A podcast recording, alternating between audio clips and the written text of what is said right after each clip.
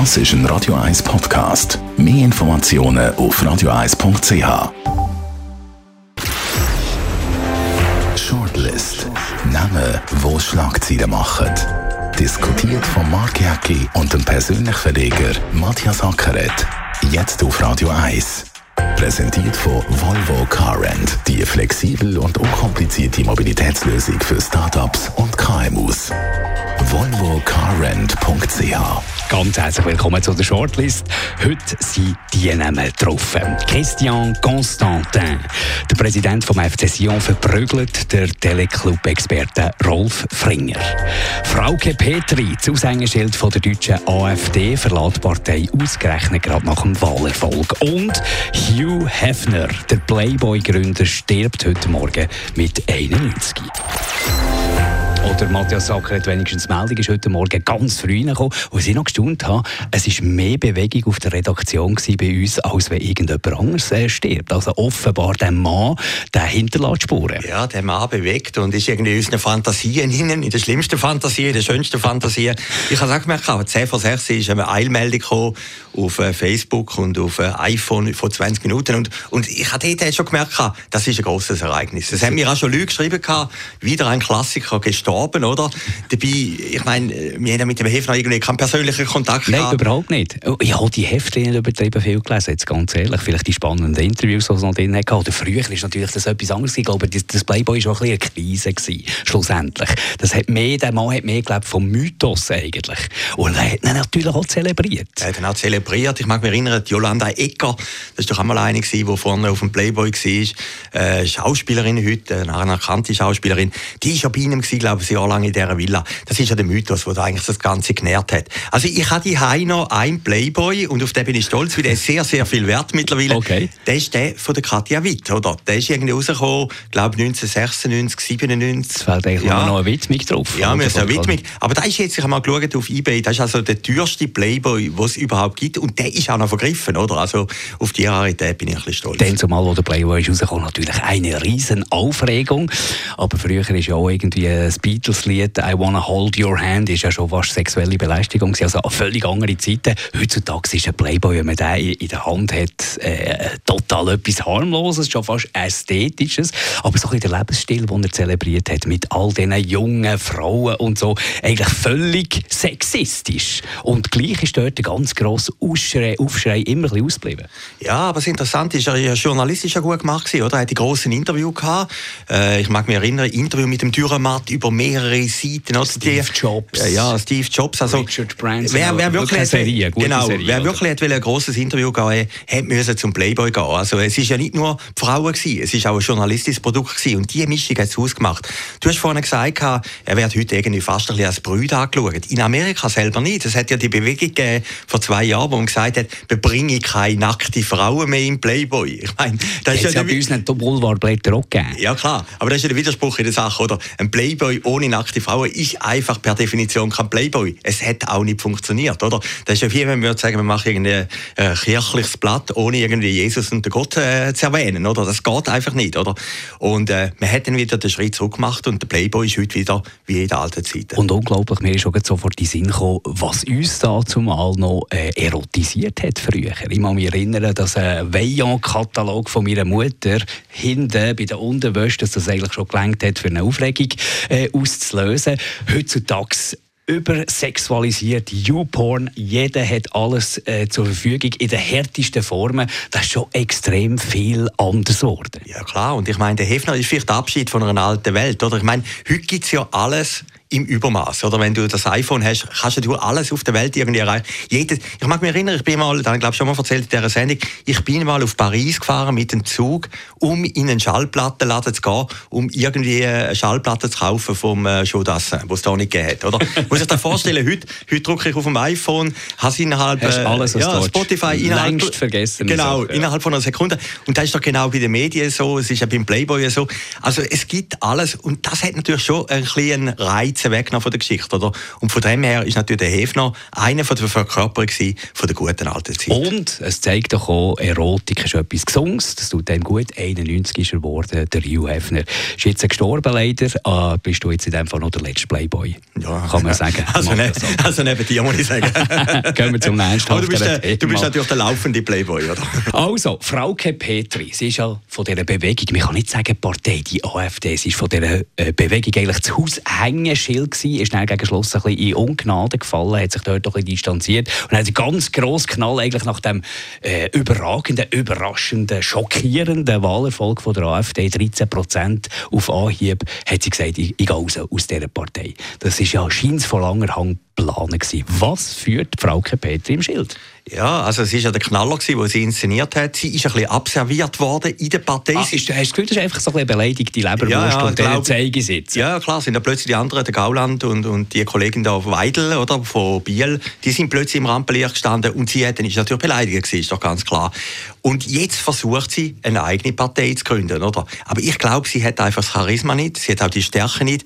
Man unterschätzt das auch immer. Eine Partei ist ja gleich etwas Starkes. Man hat es ja gesehen in der Schweiz. Also die Abspaltung BDP gegen SVP. Funktioniert nicht. Funktioniert nicht. Am Anfang haben die auch alle gesagt, die BDP wird überleben. Die wird es nicht mehr lange geben. Oder? Und das Gleiche wird natürlich sein äh, bei der Frau äh, Petri, dass sie natürlich allein... Völlig solid. Und mit ihr kann ja niemand zusammenarbeiten. Nein, das geht nicht. Das geht wirklich also nicht. allein kannst du nichts machen. Du hast ja. jetzt bei der eigenen Bewegung, bei der eigenen Partei, dort bist du jetzt einfach weg vom Fenster und bei den anderen wirst du nie ankommen. Ja klar, und dann bist du in dem Parlament, das ist das größte Parlament, glaube ich, das größte demokratische Parlament der Welt, glaube über 600 Abgeordnete.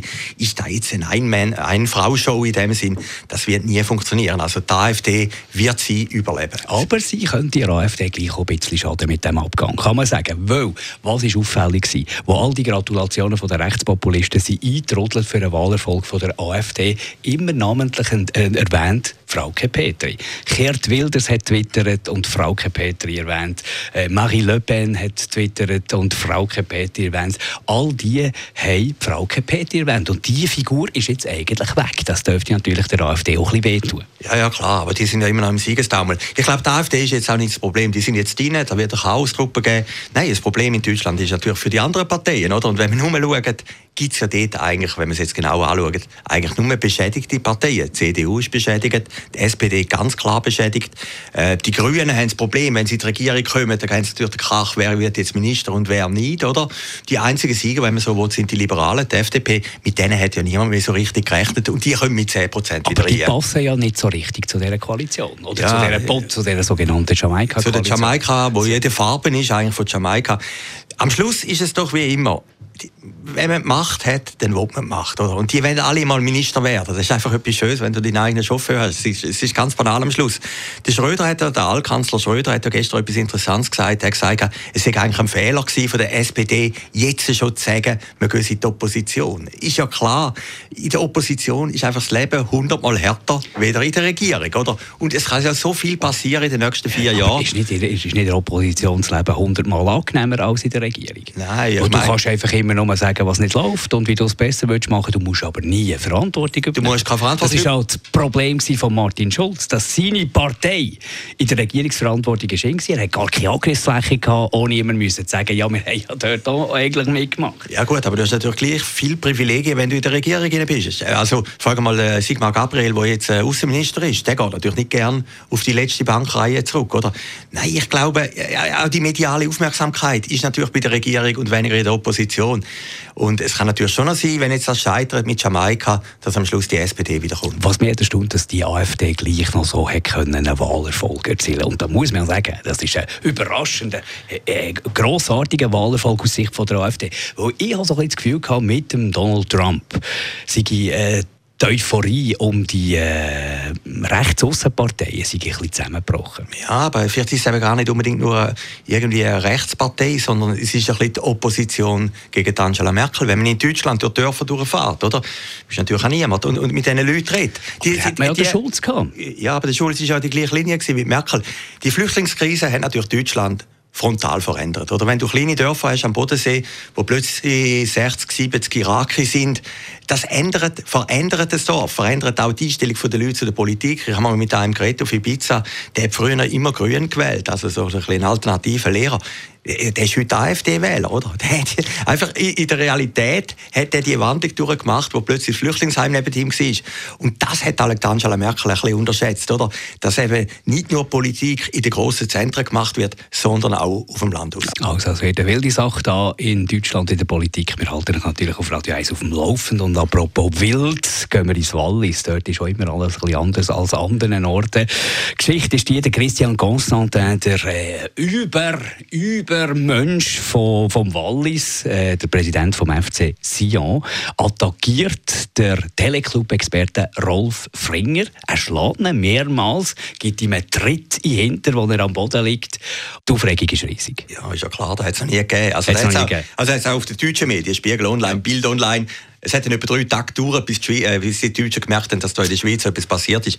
Aber mit riesigen Bildern, also das also, ist ja gleich was, etwas Was ist deine Meinung dazu? Was hast du gedacht, wo, wo du das gesehen hast? Das nimmt mich jetzt als ein Wunder. Ja, äh, irgendwie habe ich gedacht, es klingt ein bisschen blöd, typisch Wallis typisch Wallis, hast du gedacht, ich bin richtig schockiert gewesen, ich habe mich mhm. nicht so aufregen Ich habe zwar gedacht, ganz, ich habe mich ganz fest gezwungen, zu sagen, das geht nicht. Aber ich habe irgendwie gemerkt, dass, dass ich nicht so ein riesen Gegner bin von dem Christian Constantin. Und zwar ist das passiert, als ich mal einen Doc-Film über ihn gesehen habe, wo die Schweizer Fernsehen einen Reporter gedreht hat. Und seitdem ist er mir irgendwo durch sympathisch. Es tut mir total leid. Ich weiss, man darf so etwas nicht machen, das ist jenseits. Das kannst du nicht machen als erwachsener Mensch. Irgendjemand anderes abschlagen. Und gleich die Wut und die Aufregung halten sich bei mir in Grenzen. Ja, aber das ist das Problem. Also er hat ja irgendwo einen grossen Sympathiewert. Darum ist er auch noch nicht verurteilt worden. Oder? Er wird einen Bus bekommen. Viel übler finde ich seinen Sohn, der Barthélemy, oder? Ja. wo dann irgendwie im Fringer an einen Mord geschickt hat. Das, ist das, das geht natürlich aber, nicht. Aber eigentlich, es geht auch nicht. Du kannst nicht gewalttätigen. Du musst dich so im Griff haben. Ich meine, das ist ja wahrscheinlich ein jähzorniger Mensch. Ja, nein, das war eine inszenierte Attacke. Also das war höchstwahrscheinlich sehr ah, inszeniert. Also, nein, aber der, der, ist noch, der, ist noch, der ist eigentlich noch fast schlimmer. Ja, er hat es natürlich vor einer Fernsehkamera gemacht, muss man sagen, oder? Ja, nein, wobei. Man sieht nicht die Bilder ja nicht deutlich in, in HD, sondern es ist so ein bisschen weiter weg und der Finger liegt schon am Boden. Ja, aber höchstwahrscheinlich. Also mir ist ja der Fringer sehr sympathisch, weil er hat lange im gleichen Dorf gelebt wie ich, oder? Und er ist ja der Decker vom Jogi Löw, FC Schaffhausen Trainer gewesen, sehr erfolgreich. Also von dem her ist er ein armes Sieg gewesen, dass er jetzt dem Monster ausgeboten war. Jetzt kannst du nicht sagen, der Konstantin sei der Rechte von der Ungerechten, oder? Das geht natürlich nein, nicht. Nein, es geht natürlich. Nein, man muss dem Bus geben. Es geht einfach nicht. Aber etwas anderes ist doch interessant. Ich bin ja kein Fußballer. Aber jetzt habe ich gestern gelesen, FCZ-Fans haben einen Wagen, einen SBB-Wagen für ein Viertel Viertelmillion Franken demoliert.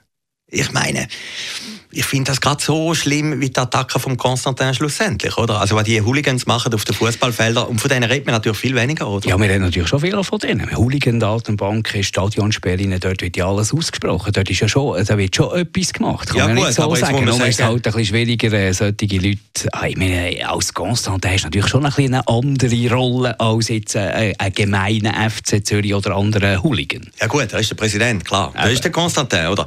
Nein, wir müssen... Das ist einer der reichsten Mann im Land. Aber er kauft sich ja jetzt Jahr den neuesten Ferrari, wird direkt von Ferrari angeliefert. Hat clevererweise früh genug entdeckt, dass man an der Autobahnausfahrten kann langkaufen und dort grosse Einkaufszentren äh, aufstellen Also eben, er ist nicht irgendwie so ein bisschen der für mich gewesen, der einfach immer austickt. Mhm. Also für dich ist ja der Robin Hood. Nein, ich wollte eben so weit nicht gehen. Es ist ein ganz heikles Thema. Darum würde ich sagen, verweisen wir auf einen Podcast, wo man die Sendung noch nachhören kann. Und äh, selbstverständlich hören wir uns nächste Woche wieder. Danke vielmals, Matthias Ackeret, für den Besuch. Shortlist mit dem Mark Jäcki und dem Matthias Ackeret. Zum Nachlesen und Abonnieren als Podcast auf radioeis.ch.